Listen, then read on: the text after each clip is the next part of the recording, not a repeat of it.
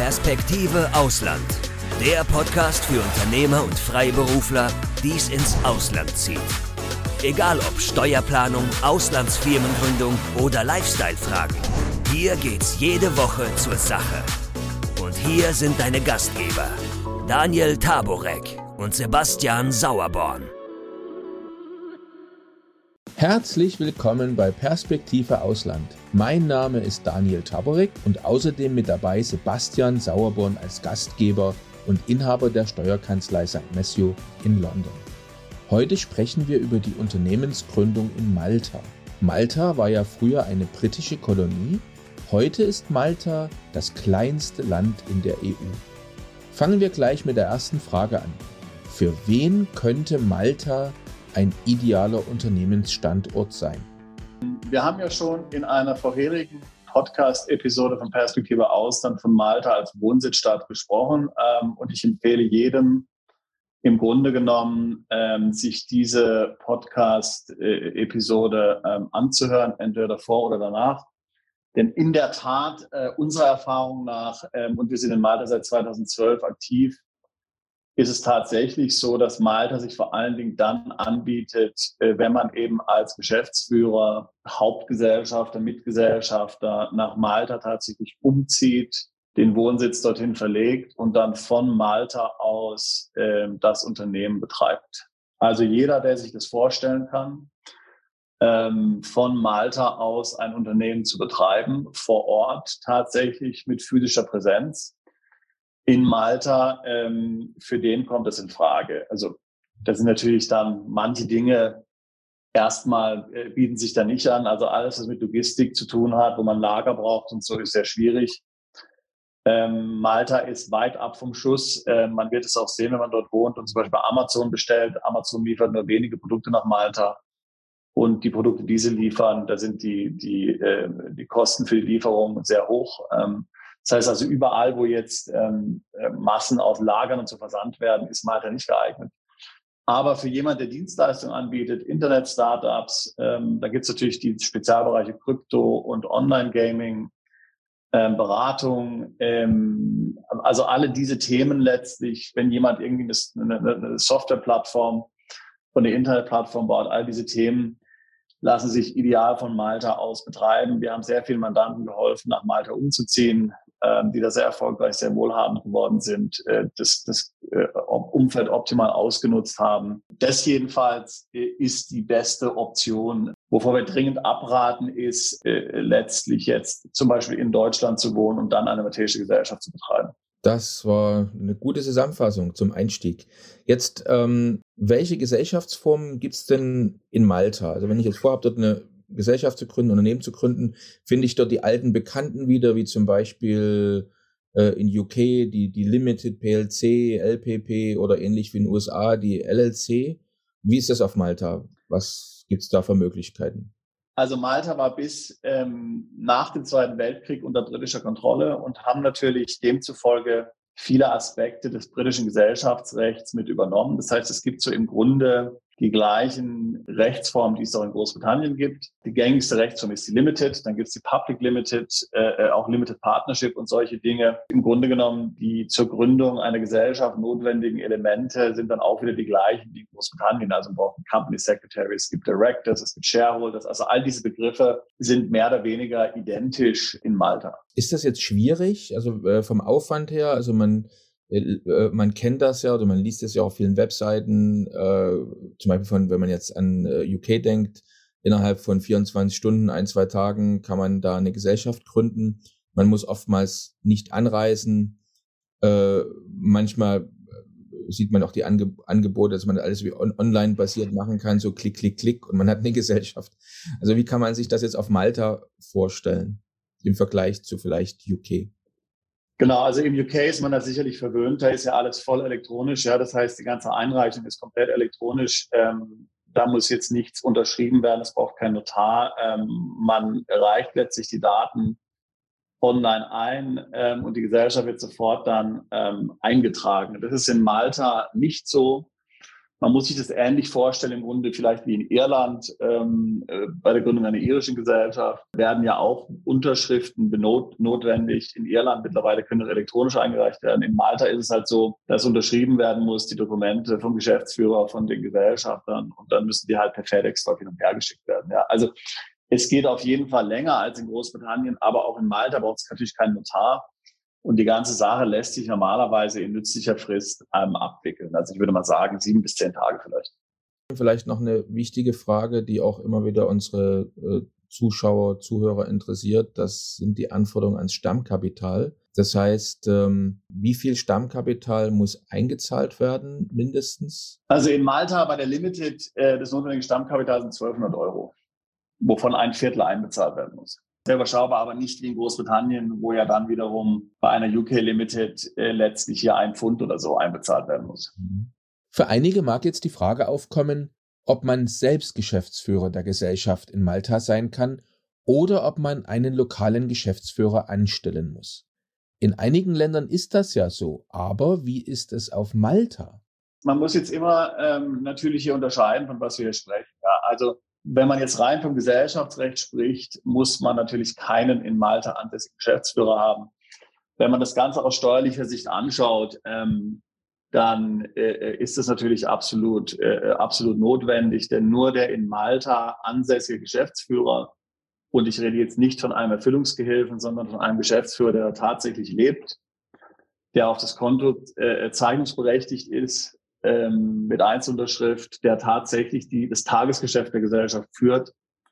Nur eine solche Person ist letztlich in der Lage, dann äh, äh, dafür zu sorgen, dass die Betriebsstätte der Gesellschaft auch in Malta ist. Und nur dann kann ich ja vom günstigen Körperschaftsteuersatz äh, von fünf Prozent profitieren. Ja. Wenn ich jetzt in Deutschland lebe und Geschäftsführer der Gesellschaft bin, auch ein de facto Geschäftsführer zählt hinzu. Äh, das heißt, auch wenn ich äh, zwar nicht als Geschäftsführer eingetragen bin, aber es nur irgendeine Füllungsgehilfen gibt, aber ich bin derjenige, der die Strippen zieht, dann ist diese Gesellschaft steuerlich in Deutschland veranlagt, äh, zahlt also komplett die gleichen Steuern wie eine deutsche GmbH und das ganze Setup ist sinnlos. Also erst der in Malta lebende Geschäftsführer ähm, garantiert mir tatsächlich die maltesische Betriebsstätte und es wird natürlich von den ausländischen Finanzämtern sehr, sehr stark geprüft. Und da die meisten jetzt natürlich nicht hier einen Geschäftsführer anstellen können und wollen in Malta und dem jetzt, was weiß ich, ein ortsügiges Gehalt, sagen wir mal 120.000 Euro bezahlen wollen, ist es natürlich in der Regel für die meisten Unternehmer äh, die pragmatischste Lösung, äh, dorthin umzuziehen, nach Malta, äh, den Wohnsitz dorthin zu verlegen und dann selbst Geschäftsführer der Gesellschaft zu werden. Okay. Das heißt, ich gründe jetzt eine Gesellschaft in Malta, bin selbst Geschäftsführer der Gesellschaft aber wie du schon gesagt hast, äh, muss ich jetzt dann natürlich dort wohnen und noch äh, idealerweise ein Büro anmieten. Also ich muss so, sozusagen, wie man immer so schön sagt, Substanz schaffen. Mit welchen Kosten rechne ich denn da? Also mein eigenes Gehalt kann ich ja selber festlegen, aber jetzt das äh, Gründen einer Betriebsstätte, das heißt, kann ich zum Beispiel im Homeoffice arbeiten? Muss ich ein extra Office mieten? Und wenn ja oder nein, mit welchen Kosten ist das verbunden?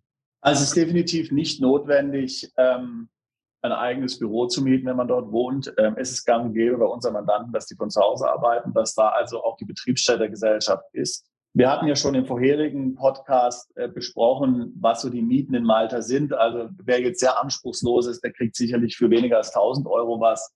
Ich würde sagen, wer, wer normale Ansprüche hat, bis hohe Ansprüche hat, der zahlt zwischen 2.000 und 5.000 Euro im Monat für eine Wohnung und kann natürlich dann dort die Gesellschaft auch entsprechend dann äh, domizilieren.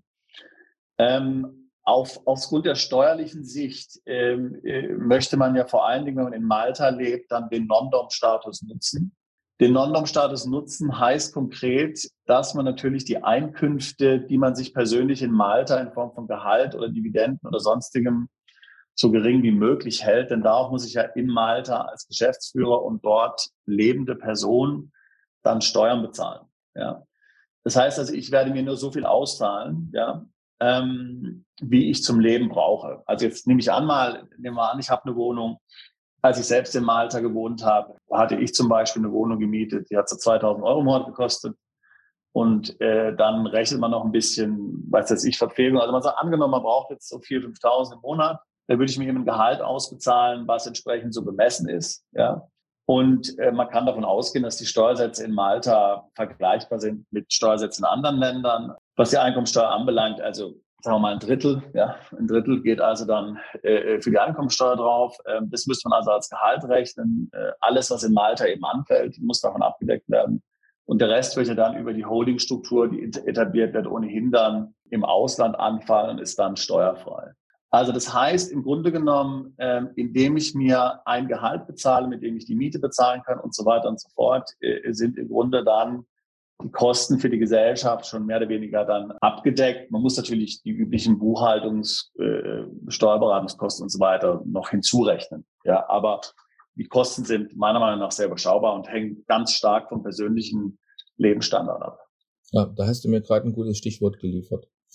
Also äh, Kosten für Buchführung hast du gerade erwähnt und Steuerberater. Jetzt äh, schwärmen ja einige, die eine Limited gegründet haben oder gründen wollen oder Anbieter im Internet immer davon, äh, wenn man eine Limited in UK gründet, braucht man de facto keine Buchführung. Wie ist denn das in Malta und ist es eigentlich in UK wirklich so? Also das ist natürlich äh, ein Gerücht, das ist definitiv nicht so. Eine, eine Limited ist eine in Großbritannien ansässige Kapitalgesellschaft. Ähm, die muss dort eine Steuererklärung einreichen, Steuern bezahlen, außer natürlich, sie hat jetzt, sie kann nachweisen, dass sie in einem anderen Land Steuern bezahlt hat. Wenn ich ja äh, ein Modell hatte wie früher, wo ich jetzt eine Niederlassung der UK Limited habe in Deutschland, dann zeige ich natürlich Deutschland Steuern nicht in UK, ganz klar. Aber zu sagen, wenn die Gesellschaft in Großbritannien nichts macht, ist dort nichts einzureichen, äh, das ist falsch. Äh, das ist nur dann zutreffend, wenn ich eine Ansässigkeitsbescheinigung eines anderen Finanzamtes mit vergleichbaren Steuersätzen nachweisen kann. Und in Malta ist ganz genau das Gleiche. In Malta sind sogar die Anforderungen noch höher, denn in Malta ist es notwendig, dass jede Gesellschaft, auch die kleinste, ihre Abschlüsse testieren lässt. Ja? Das heißt also, man muss im Grunde gar nicht vom Finanzamt fürchten und vor Betriebsprüfungen, die alle fünf Jahre stattfinden. Man hat wirklich in Malta jedes Jahr den Wirtschaftsprüfer mehrere Tage im Büro sitzen, ja, ähm, der wirklich jeden Beleg tatsächlich umdreht. Ja. Ähm, und wenn dort irgendwas Zweifelhaftes dabei ist, ähm, dann gibt der kein Testat für diese Gesellschaft ab oder wird diese Position zumindestens dann natürlich im Testat dann auflisten. Ja. Also das heißt, ähm, man darf sich natürlich nicht vorstellen, dass jetzt Malta in irgendeiner Weise eine Bananenrepublik ist, wo man solche Methoden anwenden kann, äh, die jetzt hier in anderen Ländern, wie zum Beispiel Deutschland oder so, die akzeptiert werden würden. Ist in Malta ganz genau das Gleiche. Im Gegenteil, Malta ist eher noch strenger. Also sind zum Beispiel in Malta Darlehen an Gesellschaft und Geschäftsführer nicht zulässig. Ja was ja in Deutschland äh, gang und gäbe ist und von vielen Unternehmern äh, mit einer GmbH auch genutzt wird. Äh, also in Malta ist da schon eine, eine große Genauigkeit äh, in der Buchhaltung ähm, notwendig. Habe ich jetzt also mich für eine Gesellschaftsgründung entschieden in Malta? Ich kann selbst Geschäftsführer sein. Ich weiß, ich muss eine Wohnung mindestens mieten und von dort vom, ähm, von meinem Homeoffice aus arbeiten. Ähm, ich weiß, ich brauche einen Steuerberater. Was jetzt ja noch notwendig ist, um äh, unternehmerisch tätig zu sein, ist ein Bankkonto. Und das ist ja jetzt in vielen Ländern auch immer, also zunehmend schwieriger geworden, äh, für Neugründung ganz speziell ein Bankkonto zu eröffnen. Was kommt denn dort auf den Unternehmer in Malta zu, wenn er zur Bank geht und ein Konto eröffnen will? Ja, ist in Malta praktisch unmöglich, ja. Also ist abartig schwierig. Ähm, viel schwieriger als in den meisten anderen Ländern. Kann man also nur davon abraten, ja. Ähm, es gibt in Malta die üblichen Banken, was heißt die üblichen Banken? Es gibt in Malta ähm, natürlich die HSBC, es gibt die Bank of Valletta, es gibt Banif ähm, und dann noch eine Reihe von kleineren Banken, auch zum Beispiel die österreichische Sparkasse hat eine Niederlassung. Ähm, aber selbst mit Wohnsitz in Malta ist es unendlich schwierig, dort ein Konto zu bekommen. Ja. Ähm, das geht teilweise ein halbes Jahr. Man muss einen umfangreichen Businessplan, Webseite und so weiter einreichen. Ähm, nur dann ist es möglich. Äh, das heißt, wir sagen im Grunde den meisten Mandanten, dass sie ein Konto eröffnen sollen bei einer der Internetbanken, also Wise, äh, Revolut ähm, oder aber dann halt, es gibt ja auch in Malta ähm, etliche neue Banken, ähm, äh, da kann man es dann auch äh, dann probieren. Ja? Ähm, aber die traditionellen Banken ist, ist, ist sehr schwierig und ist schon auch seit vielen Jahren sehr schwierig. Also Man muss auch eben sagen, wir hatten es ja im Podcast angesprochen, da gibt es auch eine gewisse Bevorzugung von Einheimischen. Also wenn man jetzt maltesisch ist, ist natürlich was ganz anderes. Oder wenn man jetzt ein Büro hat, wo 100 Leute sitzen, auch was ganz anderes. Ja, aber alles andere äh, ist schwierig im Alter. Für viele ist es ja sehr wichtig, eine europäische Umsatzsteuer-ID zu bekommen. In europäischen Ländern wie Irland ist das in letzter Zeit immer schwieriger geworden. Unsere Frage ist jetzt, wenn ich in Malta eine Gesellschaft gründe, wie einfach oder auch schwer ist es, dort eine europäische Umsatzsteuer-ID zu beantragen? Also man muss sich natürlich zunächst mal immer vor Augen halten, wie klein Malta eigentlich ist. Ja? Also die Bevölkerung sind 400.000 Leute. In der Abteilung, in der Umsatzsteuernummern vergeben werden, arbeiten zwei Leute. Okay. So, wenn jetzt der eine krank ist oder im Urlaub ist, dann ist es einer. Ja. Und die muss ich jetzt dadurch so einen Wust von Anträgen durcharbeiten. Also schon allein deswegen kann es möglicherweise sehr lange dauern, bis die Umsatzsteueridentnummer äh, vorhanden ist, selbst wenn, die, wenn der Antrag an sich ähm, in, in Ordnung ist. Ähm, ansonsten würde ich sagen, gelten die anderen Bedingungen, wie sie zum Beispiel auch in Irland haben, und es gelten auch die gleichen Schwierigkeiten, die man in Irland hat und die es ja auch jetzt in, in vielen anderen EU-Ländern mittlerweile gibt. Wenn man also dort vor Ort lebt und zeigen kann, dass die Gesellschaft eine Betriebsstätte hat und vor Ort in die Wertschöpfung äh, involviert ist, dann ist es möglich, ja, und dann bekommt man sie auch ähm, die, die VAT-Nummer und mal jetzt und unter der Prämisse, dass die beiden Herrschaften dort voll einsatzfähig sind, ähm, hat man sie auch innerhalb von ein paar Wochen. Ja, aber also wenn das nicht der Fall ist, ist es praktisch aussichtslos. Ja, jetzt ähm, stellt sich mir dann die Frage, wenn ich das, wenn wir jetzt alles das, was wir gehört haben, über Malta mal vergleichen mit dem Standort Irland, äh, wäre es dann nicht ähm, genauso attraktiv oder sogar attraktiver nach Irland zu gehen, um dort eine Firma zu gründen. Ist auch in der Europäischen Union ähm, mit Bankkontoeröffnung, VAT-Nummerregistrierung scheint äh, in Irland ähnlich schwierig oder gleich schwierig, vielleicht sogar leichter zu sein als in Malta, ähm, wenn ich zumindest die entsprechende Substanz dort aufbaue und als äh, anse also ansässig bin als Geschäftsführer. Also warum Malta? Also es ist eine sehr gute Frage. Ähm, also viele Mandanten stehen natürlich auch vor der Frage, gerade wenn sie jetzt im Grunde flexibel sind und auch sagen können, ähm, sie wollen umziehen, aber können in beiden Ländern wohnen. Was ist besser, Malta oder Irland? Also zunächst muss man sagen, dass das eigentlich eine Frage ist, ähm, die jetzt mit Steuern und so weiter nichts zu tun hat, sondern da geht es natürlich auch um Reputation. Ja? Wenn ich jetzt in irgendeinem Bereich tätig bin, wo jetzt zum Beispiel große deutsche Unternehmen regelmäßig Rechnungen erhalten, dann ist es möglich, dass die sagen, na ja, also eine Rechnung aus Malta, hm, hm, hm, das sehen wir jetzt nicht so gerne und, und da kriegen wir dann Probleme. Ähm, also das, da gibt es ein gewisses Misstrauen. Ja? Man sagt ja immer, ähm, je kleiner die Insel, desto unseriöser ist es. Ja? Und Malta ist nun mal die kleinste Insel von allen. Ja? Äh, äh, Großbritannien und Irland sind der deutlich größere Inseln. Ja? Insofern äh, ist da natürlich auch die Reputation, muss man sagen, in Irland deutlich besser. Natürlich gibt es jetzt viele Branchen, wo das völlig egal ist. Ja? Also weiß jetzt ich, wenn man irgendeine Seite betreibt mit Online-Gaming oder irgendeine Seite, die sich eher an Verbraucher richtet, spielt es eh keine Rolle. Oder vielleicht ist auch in, der, in den Kunden, mit den Kunden, die ich berate, habe ich so ein joviales Verhältnis, dass es auch egal ist. Ja? Ähm, aber muss natürlich sehen, in Irland äh, ist Facebook, Microsoft, Google äh, und so die ganz großen IT-Unternehmen. Das heißt, es ist natürlich für jeden jeder identifiziert sofort IT mit Irland. Ja, das heißt, wenn ich in der Branche tätig bin, ist es nicht schwierig, hier als innovativ und seriös angesehen zu werden, während es in Malta ja manchmal schwierig ist. Aber das ist die erste Frage, die man anschauen müsste. Die zweite Frage ist, wir haben schon besprochen, der Umzug ist im Grunde unbedingt notwendig und es ist halt nun mal so, dass die Lebensqualität in Irland, sage ich mal, in Anführungszeichen speziell ist. In Irland regnet es halt mal tatsächlich jeden Tag was ja in Großbritannien nicht der Fall ist, ja, auch wenn es viele glauben. In Irland regnet es tatsächlich jeden einzelnen Tag und man muss sich halt tatsächlich überlegen, ob man das möchte, ob man das was ausmacht. Da ist Malta natürlich schon attraktiver, ist Mittelmeer, man hat viel Sonne. Ähm, wenn man jetzt so ein Boot hat und so, kann man natürlich da viel machen.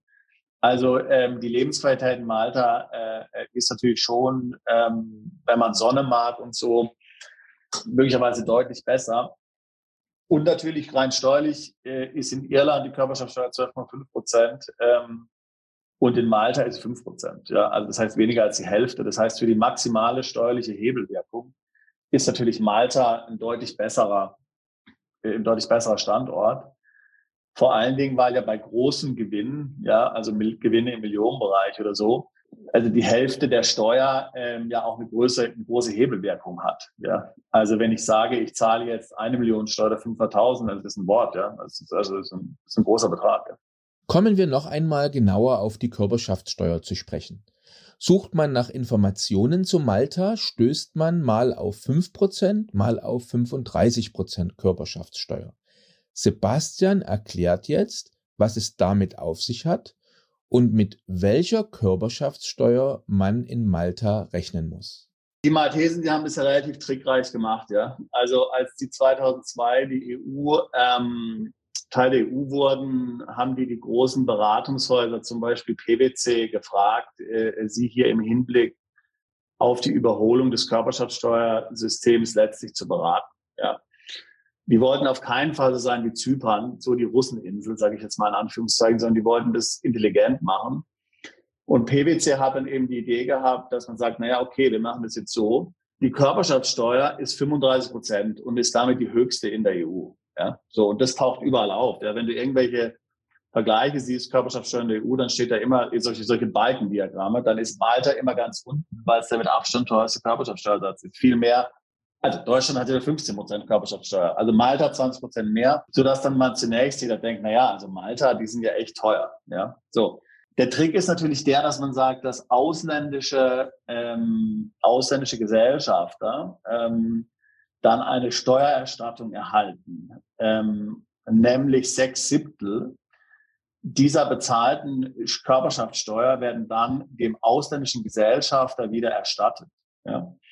Also ein ganz einfaches Rechenbeispiel. Ähm, ich habe eine Gesellschaft in Malta, ja, und diese Gesellschaft hat einen Gewinn von 100.000 Euro.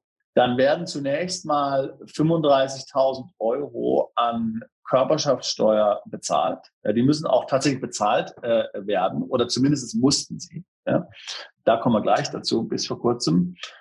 Und die Gesellschafter ähm, dieser ähm, maltesischen Gesellschaft, die ausländischen Gesellschafter, erhalten dann davon sechs Siebten zurück. Das sind 80 Prozent, also in unserem Rechenbeispiel 30.000 Euro, sodass dann die effektive Körperschaftssteuer, die bezahlt werden muss, nur fünf Prozent sind, nämlich 5.000 Euro. Ja. Das heißt also, der effektive Körperschaftssteuersatz in Malta sind fünf Prozent, nicht aber der tatsächliche ausgeschriebene Körperschaftssteuersatz, sind die 35 Prozent. Damit dieses System funktioniert, braucht man ähm, Holdinggesellschaften äh, und in der Regel werden dort zwei Holdinggesellschaften von uns installiert. Eine Holdinggesellschaft in Malta ähm, und diese maltesische Holdinggesellschaft hat den Vorteil, dass ich dann eine gemeinsame Veranlagung der beiden maltesischen Gesellschaften und der operativen Gesellschaft ähm, und der Holdinggesellschaft in Malta auf der Körperschaftssteuererklärung machen kann. Und somit wird dieser Tax Refund eliminiert. Ja, ich muss also nicht mehr erst die 35 Prozent bezahlen und bekomme dann sechs Siebtel zurück. Das ist ja möglicherweise ein Cashflow-Problem. Ja, wenn ich jetzt mal größere Beträge denke und man denkt, okay, ich, ich muss jetzt vielleicht 350.000 Steuer bezahlen, ja, ist es natürlich möglicherweise ein Cashflow-Issue. Das kann ich mit der Holding sparen. Ich kann also dann direkt diese fünf Prozent eben dann an das Finanzamt äh, äh überweisen. Und die ausländische Holding brauche ich dann noch, ähm, und die gründen wir regelmäßig in Schottland als eine Limited Partnership in Schottland. Äh, die brauche ich dann letztlich noch dafür, dass ich, wenn ich in Malta wohne, ja nur ausländische Einkünfte ähm, steuerfrei vereinnahmen kann. So, wenn jetzt die maltesische Holdinggesellschaft an die ausländische Holdinggesellschaft in Schottland, die 95 Prozent des verbleibenden Gewinns ausschüttet und dann mir die schottische LP diese 95 Prozent ausschüttet, dann ist das Auslandseinkommen für mich in Malta und ich muss es nicht besteuern. So funktioniert eigentlich die Holdingstruktur in Malta. Übrigens, den Podcast, den ihr gerade hört, gibt's auch als Video auf YouTube oder auf unserer Webseite. Dort seht ihr dann auch die Grafiken oder Bilder, die wir einblenden es lohnt sich also bei einigen Themen zum besseren Verständnis auch das Video nochmal anzuschauen. Wir haben jetzt darüber gesprochen, wenn ich eine Gesellschaft gründe in Malta und in Malta unternehmerisch tätig bin. Ich habe einen Wohnsitz in Malta und ich habe meinen Unternehmenssitz in Malta und erbringe meine Leistung von Malta aus. Ja. Und in dem Fall, ich habe meinen Wohnsitz in Malta, aber habe eine Auslandsgesellschaft generell, habe also in Malta keine Gesellschaft gegründet, dann gelten von vornherein welche Steuersätze für mich? Was ist da mit meinem Einkommen? Na, wenn ich jetzt, ähm, und viele Mandaten haben das ja, also das ist ja der Vorteil an Malta, es gibt im Grunde dann ein, ein sehr benutzerfreundliches Außensteuerrecht, äh, sehr benutzerfreundliche CFC-Rules. Ähm, wenn ich also in Malta lebe und den maltesischen Non-Dom-Status habe äh, und dann, sagen wir mal, zum Beispiel an einer Gesellschaft beteiligt bin in Singapur und diese Gesellschaft in Singapur äh, schüttet mir dann eine Dividende aus von 100.000 und ich, ich, ich führe diese nicht nach Malta ein, sondern lasse die auf einem Konto außerhalb Maltas, dann sind diese in Malta auch steuerfrei. Details dazu haben wir ja schon besprochen ähm, äh, in der ersten ähm, Folge zu Malta, wo es nämlich um den Wohnsitz in Malta geht. An dieser Stelle wollen wir unseren Zuhörern und Zuschauern noch einmal empfehlen, auch unsere erste Folge zu Malta anzusehen oder anzuhören. Da sprechen wir ja ausführlich über Malta als Wohnsitz oder was man wissen sollte, wenn man überlegt, dort zu wohnen. Jetzt ähm, gäbe es noch andere Gründe für mich als Unternehmer, meinen Unternehmens- und Wohnsitz nach Malta zu verlegen. Und zwar spreche ich da jetzt ganz speziell äh, Vorteile des Standorts Malta für bestimmte Branchen oder Geschäft, Geschäftszwecke an. Also zum Beispiel Gambling, Glücksspiel, Sportwetten, hast du ganz am Anfang, glaube ich, auch schon erwähnt. Oder vielleicht äh, ein Yachtbesitzer, das, da taucht Malta manchmal auf. Vielleicht kannst du uns da noch was dazu erzählen. Was wir bisher besprochen haben, ist im Grunde die überwiegende Mehrheit äh, äh, unsere Mandanten. Ja, also die verwenden genau das Setup, wie wir das jetzt besprochen haben. Das heißt, jemand, ich sag mal zum Beispiel, jemand hat jetzt eine neue Geschäftsidee, ähm, äh, äh, verlässt in Deutschland seinen Job, verlässt Deutschland, zieht nach Malta um und baut dieses Business äh, dann letztlich dort in Malta auf mit seinen Geschäftspartnern. Und oftmals, wir hatten viele Mandanten, die das dann bis zum Verkauf geführt haben und dann natürlich sehr, sehr lukrativ hier beim Exit dann komplett alles steuerfrei vereinnahmen konnten. Ja. Also wenn man sich das vorstellt, was weiß ich, gründet ein Startup, verkauft es in drei, vier Jahren für 10 Millionen, die sind dann komplett steuerfrei, ja, nur in Malta wohnt. Ähm, äh, das ist natürlich schon, das ist natürlich schon ein Wort. Also was wir besprochen haben, ist das Standard-Setup für die meisten Mandanten. Es gibt dann natürlich Spezialfälle, die du jetzt angesprochen hast. Malta ist weltweit führend für Online-Casinos. Die haben dort eine sehr, sage ich jetzt mal, weit anerkannte Gesetzgebung für die Lizenzierung von Online-Casinos. Das heißt, sie ist allgemein, hat einen hohen Standard und ist auch so anerkannt in der Welt. Das heißt, wer im Grunde ein Online-Casino betreiben will, ähm, der tut dies oft in Malta. Und da gibt es auch sehr, sehr viele dieser Online-Gambling-Firmen. Ja, also es ist absolut ein Hub dort. Die schaffen sehr viele Jobs, denn man ist ja klar, ähm, ich mache ja so ein Online-Casino nicht für die maltesische Kundschaft, sondern ich habe dann eben deutsche Spieler und brauche dann eben insofern auch dann ein deutsches Support-Team. Und wie gesagt, die Gesetzgebung schreibt vor, dass das alles von Malta aus passiert. Ja, also deswegen gibt es zum Beispiel allein 8000 Schweden in Malta, die in dieser Branche arbeiten. Das ist ganz sicherlich eine Branche. Vor wenigen Jahren ähm, äh, wurde ja Malta dann letztlich auch so ein bisschen dann Crypto Island genannt, weil im Grunde genommen Malta sich gesagt hat, das Gleiche, was wir damals mit den Online-Casinos gemacht haben, machen wir jetzt im Grunde mit dem Krypto, ja, mit Blockchain. Ähm, es gab damals im Grunde noch kein anderes westliches Land, was hier irgendeine Art von Regulierung für Blockchain-Unternehmen, Krypto-Unternehmen, zum Beispiel sage ich jetzt mal eine Crypto-Exchange ähm, hatte. Ja?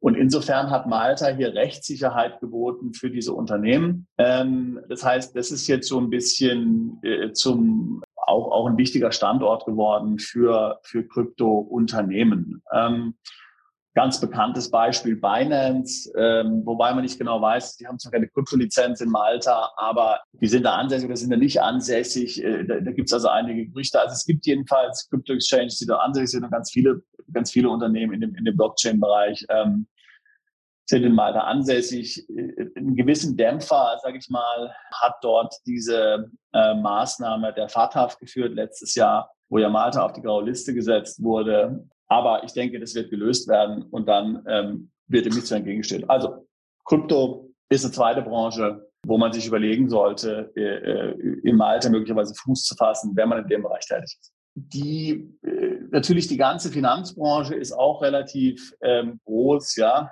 Ähm, also jetzt alternative Investmentfonds, ähm, Finanzberater, Investmenthäuser und so. Ähm, da ist natürlich auch relativ viel los äh, in Malta. Das heißt, das wäre wär eine weitere Branche. Was alle diese drei Branchen im Grunde gemeinsam haben, ist, ähm, dass sie eben letztlich von der Regierung besonders gefördert werden, denn Malta hat ja keinerlei natürliche Ressourcen ja, und ist ein sehr kleines Land. Das heißt, sie mussten sich im Grunde überlegen, wie können wir innerhalb der wirtschaftlichen Union wirtschaftlich überleben? Äh, was ist unser USP? Also was können wir machen? Welches Umfeld können wir schaffen, dass wir attraktiv sind für externe Investments? Ähm, und hier hat man eben versucht, dann entsprechend äh, sich zu sich zu profilieren äh, und natürlich zum Teil wenigstens mit sehr großem Erfolg. Das Thema Yachten, was du angesprochen hast, äh, das ist einfach ein Programm, was es schon seit längerem in Malta gibt. Das erlaubt letztlich einem zukünftigen Yachtbesitzer eine Yacht mehrwertsteuerfreundlich in die EU zu importieren. Was natürlich bei Yachten immer ein Riesenthema ist, denn wie gesagt, man muss ja eine privat genutzte Yacht äh, in, in, in der Europäischen Union äh, voll mit Mehrwertsteuer versteuern. Das heißt, wenn die Yacht 10 Millionen kostet, dann lege ich nochmal extra 2 Millionen Umsatzsteuer drauf. Ja. So, das maltesische System erlaubt es jetzt letztlich, dass ich diese Yacht äh, über eine Firma ähm, erwerbe. Und diese Firma erwirbt dann dieses Boot ähm, als eine, als eine Chartergesellschaft muss somit also zunächst mal zum Zeitpunkt des Kaufes keine Umsatzsteuer bezahlen, denn im gewerblichen Bereich ist natürlich keine Umsatzsteuer fällig. Dann vermietet also meine eigene Chartergesellschaft die Yacht an mich und dafür muss ich dann natürlich Umsatzsteuer bezahlen. Und somit kann ich dann letztlich die fällige Umsatzsteuer äh, über eine Periode von sieben Jahren und auch noch zu einem günstigeren Satz äh, mehr oder weniger dann, ich sage mal, abstottern an die maltesischen ähm, Behörden. Das ist der Sinn dieser, ähm, dieser maltesischen Umsatzsteuer Regelung für den Yachtkauf auch, auch sehr populär natürlich. Am nächsten Tag habe ich mich mit Sebastian noch einmal getroffen und wir sind noch auf ein paar andere spezielle und interessante Punkte zur Unternehmensgründung auf Malta zu sprechen gekommen. Gerade Vorhaben wie Finanzdienstleistungen, Casinos, Online-Gambling oder Kryptounternehmen benötigen ja spezielle Lizenzen, die man auf Malta auch beantragen kann. Aber die Frage ist, wie lange dauert das und wie schnell ist man mit seiner Gesellschaft dann geschäftsfähig? Es ist in der Tat so, dass es hier zum Teil sehr große Missverständnisse hinsichtlich der Anforderungen der maltesischen Behörde gibt. Ähm, also es ist ein sehr langwieriger äh, Prozess. Ähm, ich würde jetzt nicht sagen, in an, langwieriger als in anderen Staaten, aber wir haben ja zum Beispiel mit dem Simon Fundel mal gesprochen vor einigen Wochen, wie lange er gebraucht hat, um in der Schweiz seine Crypto-Exchange-Lizenz zu bekommen. Und man muss sich ein ähnliches, eine ähnliche Dauer sicherlich auch in Malta vorstellen. Also wir reden hier minimal von sechs Monaten bis hm, zwölf Monate oder, oder länger, bis man diese Lizenz hat. Und die sechs Monate gehen auch nur dann, wenn man Tipp komplett fertig ist. Ja, also wir haben manchmal Mandanten, die kommen zu uns und sagen, ja, ich möchte gerne ein Casino eröffnen und so. Also die Anforderungen, die dort gestellt werden, die Software zum Beispiel sind extrem hoch. Ja. Das heißt, in der Regel kostet eine Software zu entwickeln mehrere hunderttausend ja, für so ein Online-Spiel gesehen, selbst wenn es ein einfaches Spiel ist. Und man muss dann komplett natürlich die auch technisch dann prüfen lassen, ob die den rechtlichen Anforderungen erfüllt, weiß weiß ich, wie die, Wett, wie die Wettquoten sind äh, und so weiter und so fort. Das sind ganz enorme ähm, Aufwände. Also wie gesagt, das ist was, was langfristig angedacht und angegangen werden muss. Nichts davon ist schnell. Nichts davon ist günstig. Das sind, das dauert enorm lange. Man braucht dafür sehr kompetente ähm, Berater, Anwälte, Wirtschaftsprüfer. Also das ist, das ist was, was man absolut äh, nicht unterschätzen darf. Gibt es dann trotzdem irgendeine Option, das zu beschleunigen, wenn ich jetzt also jetzt dort vor Ort bin? Also wie, wie kannst du mir helfen, wenn ich, dass ich vielleicht doch schneller zum Zug komme? Ja, also es, es, es gibt tatsächlich Möglichkeiten. Also es gibt natürlich dort sogenannte White Label Anbieter, gerade im Casino-Bereich, noch im Finanzdienstleistungssektor, unter deren Haftungsmantel man schlüpfen kann ähm, und dann mehr oder weniger deren Lizenz verwenden kann um ihr ein Casino zu betreiben. Die haben dann natürlich komplett verifizierte und auch von, der, von den Prüfern bestätigte Spiele. Ja?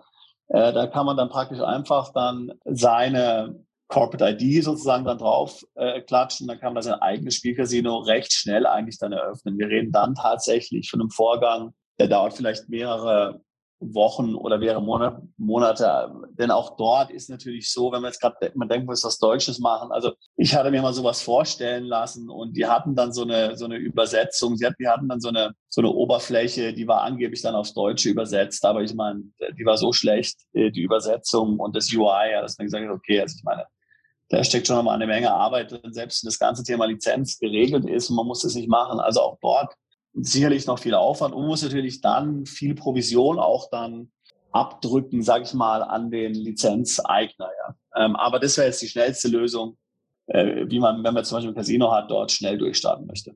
Okay, jetzt haben wir schon in, im ersten Teil des Podcasts zum Thema Wohnsitz Malta gesprochen haben gesehen, also schon hat fantastische Möglichkeiten, ist eine schöne Umgebung. Aber jetzt, äh, wenn ich eine, zwar eine Gesellschaft gründen möchte auf Malta, aber mich noch nicht entschieden habe oder das vielleicht auch aktuell auch gar nicht vorhabe, in Erwägung zu ziehen, nach Malta umzuziehen. Gibt es eine legale, gesetzeskonforme Möglichkeit, meine Gesellschaft in Malta zu gründen, ohne in Malta zu wohnen? Auch hier wiederum natürlich ein, ein tatsächliches Minenfeld. Äh, es gibt ja viele, die dann denken, na ja, es gibt die EU-Niederlassungsfreiheit. Der kann ja niemand verbieten, äh, irgendwo eine Firma zu gründen. Ähm, das ist, das ist natürlich korrekt. Aber das ist natürlich innerhalb der EU an sehr strenge Auflagen gebunden. Man möchte sich dort an die Firma YouPorn erinnern. Diese Porno-Webseite, dort wurde ja die ähm, höchste Kaution bezahlt, die jemals in Deutschland bezahlt wurde, 10 Millionen Euro, damit der Gründer dort von YouPorn weiterhin auf freiem Fuß ist. Sie hatten das nämlich auch ganz trickreich gemacht, wie sie dachten. Die haben also eine Firma auf Zypern gegründet, hatten dort irgendeinen zypriotischen Steuerberater, der dort Director war und die haben alles von Hamburg aus gemacht, ja. Und dann kam die Steuer dahinter und das ganze Ding ist natürlich hochgegangen, ja. Und die haben sich auf die EU-Niederlassungsfreiheit berufen, was wie gesagt totaler Quatsch ist. Also die EU-Niederlassungsfreiheit sagt im Grunde aus, dass man überall ein Unternehmen gründen kann, aber es gibt dann sehr strenge Voraussetzungen, ja, ähm, äh, wie dieses Unternehmen ausgestaltet werden muss, wie viel Substanz es haben muss, damit es dann von der heimischen, zum Beispiel der deutschen Steuerbehörde akzeptiert wird. Ja, man ist ja verpflichtet, die Beteiligung dem Finanzamt zu melden. Ähm, und wenn das Finanzamt dann fragt, du hast eine Malta-Firma gegründet, hast du schön gemeldet, jetzt sag mir doch mal, wer ist der Geschäftsführer, was verdient der, schicke mal die Lohnabrechnung, bestätige mal, dass es kein Anwalt ist, kein Steuerberater, bestätige mal, dass der der Einzige ist, der Zugriff hat auf das Konto der Gesellschaft schick mir mal einen, äh, äh, die, den, den Mietvertrag für das Büro, schick mir mal dort eine, eine Skizze, wie dieses Büro aussieht, wie viele Mitarbeiter sind, dass da die Wertschöpfung ist. Also er wird sehr detailliert gefragt. Ja. Wir haben es auf der Website beschrieben unter der sogenannten Nihil-Obstat-Lösung. Nihil-Obstat, äh, das ist ja ein lateinischer Begriff dafür für nichts hindert. Also was, was muss erfüllt sein, damit das Finanzamt sagt, okay, hier gibt es keine Hinderungsgründe, wir akzeptieren diese Gesellschaft so. Und da ist im Grunde, man braucht einen Geschäftsführer, der richtig verdient, sagen wir 50.000 im Jahr. Man muss zwei, drei Mitarbeiter haben, man muss ein richtiges Büro haben, äh, da muss richtig was stattfinden in Malta. Ähm, und wir haben das ja gesehen. Ich meine, Lufthansa hat dort 200 Mitarbeiter, die haben da auch so eine Flugzeugwartungsgesellschaft. 200 Mitarbeiter, ist, ist ja klar, dass das für die funktioniert. Wer sowas vorhat, jetzt dort Mitarbeiter im großen Stil ähm, einzustellen. Der kann natürlich dort eine Firma gründen und die ganz legal auch von Deutschland aus besitzen. Er darf nicht ins Tagesgeschäft involviert sein, weil ansonsten hat die Gesellschaft bekanntlich einen Betriebsstätte in Deutschland. Ähm, aber er kann die, er kann die besitzen, er kann der legal beteiligt sein, muss aber jederzeit natürlich in der Lage sein, hier umfangreiche Nachweise zu liefern, dass da tatsächlich äh, umfangreiche Substanz in Malta eingerichtet wurde. Und das ist im Grunde die einzige Möglichkeit im Rahmen der EU-Niederlassungsfreiheit außerhalb von EU-Staaten ist sogar noch viel mehr erforderlich. Ja. Innerhalb der EU-Staaten, da würde jetzt auch Malta, Irland dazu Zypern, ähm, die einzige Möglichkeit, im Grunde so eine Auslandsgesellschaft zu betreiben, ist in der Konstellation. Okay, da haben wir also auch Klarheit in dem Punkt. Jetzt haben wir über das Thema spezielle Lizenzen gesprochen im Bereich Krypto, äh, Online-Gaming, Casino etc. Äh, wenn für mich jetzt Malta interessant wäre oder ich es in Erwägung ziehe, weil ich vorhabe, eine Holding zu gründen. Ähm, jetzt ist ja so, dass eigentlich Irland und Luxemburg da so die typischen Standorte sind. Kann Malta es mit äh, Luxemburg und Irland aufnehmen? Ist das, wäre das eine interessante Alternative für eine EU-Holding? Ähm, also grundsätzlich in jedem Fall. Ähm, Malta ist als Holding-Standort interessant. man muss sich immer überlegen, was sind, was sind gute Holding-Standorte. Also ein guter Holding-Standort ist zum Beispiel äh, ein Land, das eine relativ großzügige Participation Exemption hat. Das bedeutet, ein Land, bei dem ähm, die Besitzquote und die Haltefristen an einer Beteiligung relativ gering sind, damit ich diese steuerfrei veräußern kann. Also als Beispiel, was passiert, wenn ich eine Beteiligung habe als Holdinggesellschaft in Höhe von 10 Prozent an einer anderen Gesellschaft und ich verkaufe diese nach zwei oder drei Jahren. Da kann man praktisch sagen, dass in jedem EU-Land diese Veräußerung in der Holdinggesellschaft steuerfrei wäre. Also auch in Deutschland. Wenn ich eine deutsche Holding habe und die verkauft unter diesen Konditionen ähm, eine Beteiligung, dann ist der Veräußerungserlös in der Holding steuerfrei. Was, wenn ich jetzt sage, ich besitze nur 0,5 Prozent und ich halte es nur für sechs Monate? Dann wäre es in den meisten Ländern nicht mehr steuerfrei. Aber in Malta ist eben trotzdem die Participation Exemption ähm, relativ großzügig ausstellt. Was ich gerade eben gesagt habe, als zum Beispiel, aber äh, das kann sich mal im Detail dann ähm, anschauen. Weitere Vorteile für Holdinggesellschaften ist natürlich die Frage, wird eine Quellensteuer ausgeschüttet? Ähm, das ist vor allem interessant, wenn man zum Beispiel jetzt, man wohnt in Dubai, hat eine Holding in der EU, in vielen EU-Ländern, ähm, inklusive ja äh, zum Beispiel auch Luxemburg oder auch der Schweiz, die nicht in der EU ist, aber ja doch EU-Recht vielfach anwendet. Äh, äh, wenn, wenn die Gesellschaft eine Dividende ausschüttet, wird eine Quellensteuer einbehalten. In der Schweiz ja unglaubliche 35 Prozent, in Luxemburg immer noch möglicherweise 15 Prozent oder so, manchmal auch weniger in Luxemburg. So, und das hat Malta auch nicht. Malta hat keine Quellensteuer. Genauso auch wie UK zum Beispiel keine Quellensteuer. Das ist also auch als Holding-Standort interessant. Also insofern, ähm, Malta kann als ähm, Holding-Standort in der EU äh, auf jeden Fall interessant sein. Fassen wir jetzt nochmal die positiven Aspekte einer Unternehmensgründung auf Malta zusammen. Also wir haben gesehen, Malta ist wirklich ein idealer Standort oder ein idealer Firmensitz in der EU. Äh, nicht nur wegen dem guten Wetter, was du ja schon mehrfach erwähnt hast, sondern äh, es ist sehr, sehr einfach, einen Aufenthalt zu bekommen. Es ist sehr einfach, ein Unternehmen zu gründen.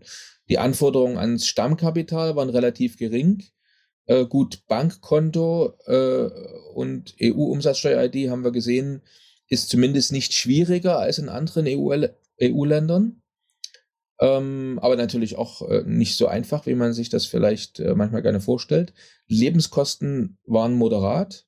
Äh, und wir haben vor allem gesehen, steuerlich sehr, sehr interessant. Ne? Vor allem natürlich, wenn man dort wohnt. Wo bekommt man äh, in der EU noch 5% Körperschaftssteuer in der Konstellation? Aber jetzt OECD äh, als Stichpunkt. OECD hat ja im Auftrag der G20 das Konzept für die globale Mindestbesteuerung entwickelt.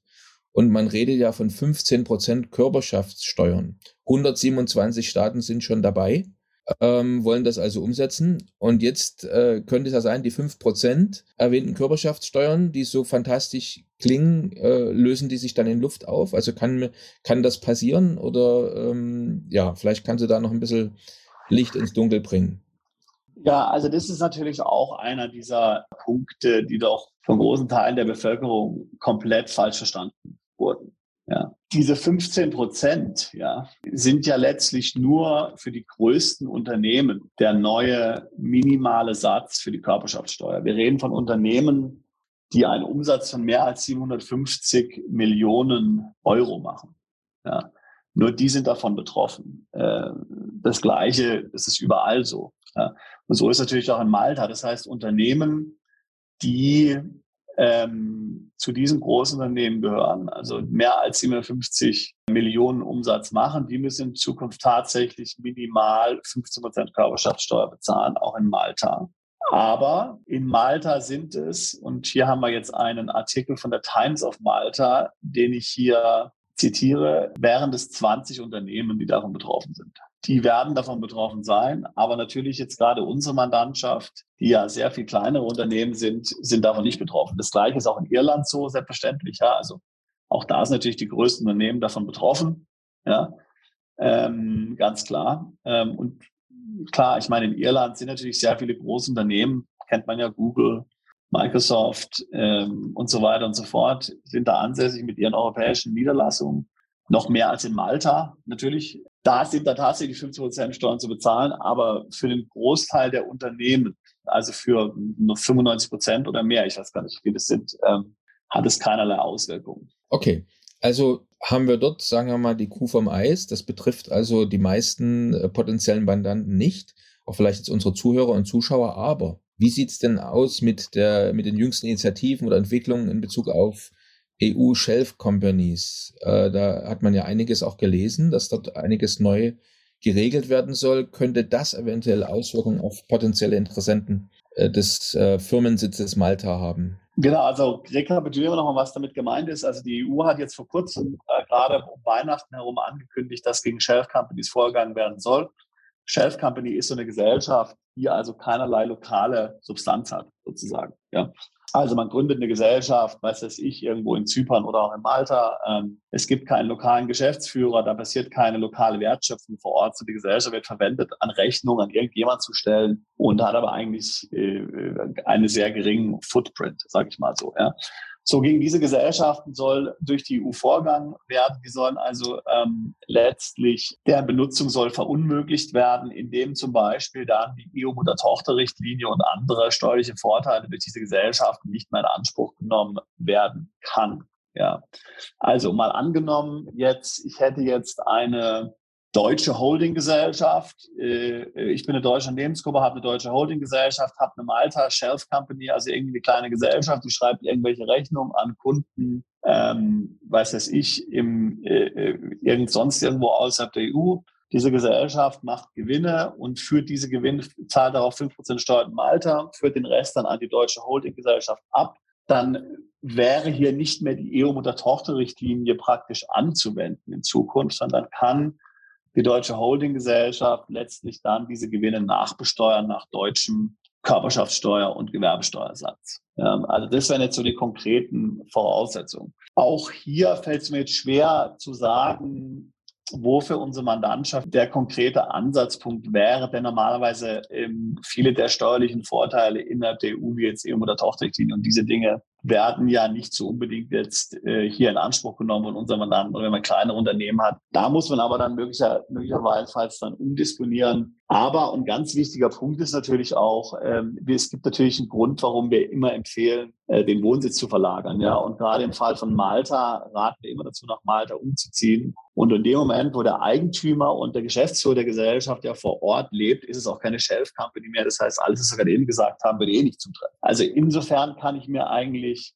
wenn man der Strategie folgt, die wir jetzt schon seit Jahren verfolgen, gerade in Malta, also komplett alles aufgeben, nach Malta umziehen, dort Unternehmen gründen, sich dort anstellen lassen, selbst Geschäftsführer zu sein, selbst Gesellschafter zu sein, das komplett von dort zu betreiben, dort eine Betriebsstelle zu haben, Mitarbeiter zu haben und so weiter und so fort, ähm, dann ist man eigentlich dort keinem Risiko ausgesetzt. Okay, und äh, das zum Thema Risiko. Äh, das Risiko, dass mir letztendlich aggressive Steuerplanung vorgeworfen wird, jetzt im Sinne der ATAT, wie sieht's damit aus? Also, äh, wenn ich jetzt, letztendlich ist es ja so, dass äh, der Reiz, vielleicht mein Unternehmenssitz in Malta zu wählen, ist, sind ja schon steuerliche Vorteile. Also fünf Prozent Körperschaftssteuer, äh, wie du es erklärt hattest, bekomme ich ja sonst in der Form nirgendwo anders. So, jetzt entscheide ich mich für Malta aufgrund dessen, wird mir jetzt automatisch aggressive Steuerplanung äh, angedichtet oder vorgeworfen? Sebastian erklärt hierzu aber erst einmal, was ATAT überhaupt bedeutet. Die ATAT ist die Anti-Tax Avoidance Directive der EU und die hat im Grunde festgelegt, äh, hat im Grunde zwei Dinge festgelegt. Ja. Die hat, also die hat viele Dinge festgelegt, aber darunter zwei Dinge. Und eine Sache ist, und das, da, da sind jetzt auch wir dran gebunden, wenn man jetzt in Malta eine Steuerberatungskanzlei betreibt, eine Anwaltskanzlei oder einen Corporate Service Provider, dann muss man äh, letztlich bei jedem neuen Mandanten, der äh, zu einem kommt und hier möglicherweise eine Gesellschaft gründen möchte oder sonst was unternehmen möchte, zunächst mal einen Test machen, warum der denn überhaupt diese Maßnahme ergreift greift. Ja. Und wenn wir jetzt mal sagen würden, wir haben jetzt einen Mandanten, der wohnt in Deutschland und der sagt, okay, die deutschen Steuern sind mir viel zu hoch, ich möchte in Malta eine Gesellschaft gründen, bitte machen Sie das für mich, dann müssten wir, dann wären wir verpflichtet, gemäß der ATAT, diesen Auftrag abzulehnen. Denn es ist aggressive Steuergestaltung und Steuerplanung. Und einen solchen Auftrag dürfen eben Anwälte, Corporate Service Provider äh, und ähnliche äh, Berufe im Grunde nicht mehr ausführen. Es geht da noch einen Schritt weiter. Ähm, wenn der jetzt seine Firma doch irgendwie gründet und der kommt dann hinterher zu seinem eigenen Steuerberater nach Hause und sagt, na, ich habe jetzt hier in Malta eine Firma gegründet, die Steuern in Deutschland sind ja viel zu hoch. Ich werde jetzt hier alles äh, äh umschichten auf meine Malta-Gesellschaft. Dann ist im Grunde genommen der deutsche Steuerberater verpflichtet, im Rahmen der ATAT ihn auch zu melden. Also bei grenzübergreifenden Zusammenhängen wie der aggressiven Steuerplanung und Steuergestaltung hier im Grunde entsprechen. Auch hier muss man sagen, wie gesagt, das Modell, was wir haben, ist das sagen, und das sagen wir ja ganz bewusst, äh, das sagen wir ja überall auf der Webseite, verlegt den Wohnsitz zuerst ins Ausland. Ähm, und das hat ja einen Grund. Und, und das ist genau mit ein Grund dafür, ja.